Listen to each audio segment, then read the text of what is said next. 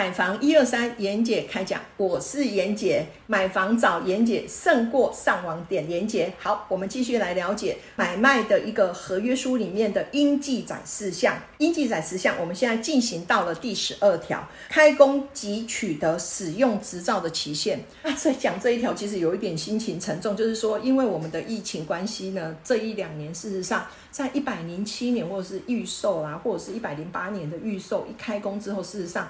呃，如果说它的一个楼层的高度是比较高的时候，事实上都会面临到现在。事实上，第一个就是延迟，就是没有办法如期的取得使用执照的一个部分。那一延，现在严姐了解到，一延有的延到一年，有的两年。更比较夸张的是，现在如果你买预售屋，居然有写那个完工必须要在压在五年以后。我的老天爷，这是什么样的一个状况？为什么大家都要建立在那种所谓的不信任的一个基础上，然后互相的去较劲呢？我觉得这个是不是？是一个很很好的，但是同期约定在合约书里面怎么约定？对不起，真的就是照着合约书的约定走，除非你我双方就是买卖双方有经过协商之后，然后重新去定定这一个所谓的交屋标准，或者是取得使用执照的一个时间，那才可以做所谓的变更。好，那我们来了解一下，在预售这一条真的是可以说是目前的一个天条啊，哈，就是它是保障了买方。但是以目前来看，这个延迟交屋的这个状况真的是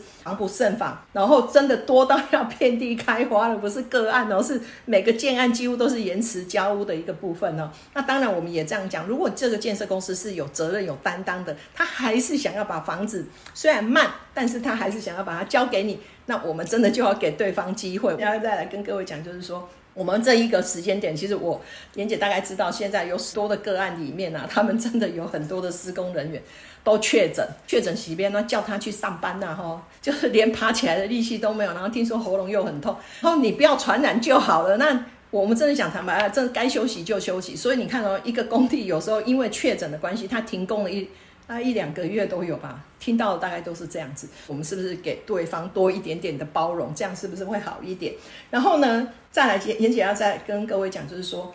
目前在验收使用执照，连验收使用执照的政府单位，我也跟各位很坦白讲，目前政府单位包括我们的地震啊。政府的部分真的也有很多人确诊，然后他必须要分流上班，然后这样子就会影响到什么？影响到所有的所有的作业程序。所以严姐要跟各位报告，就是像我们申请一个一个鉴界啊。现在几月？六月要排到八月，这是以前不会发生的。以前大概就是顶多就是一个月，就是就可能去排所谓的呃出来做所谓的间接的动作。所以严姐要跟各位讲，就是说，我觉得人跟人之间真的要多一点点的信任跟包容，合约精神一定在，但是我觉得法理情嘛，好，我们多少给别人多一点点的那种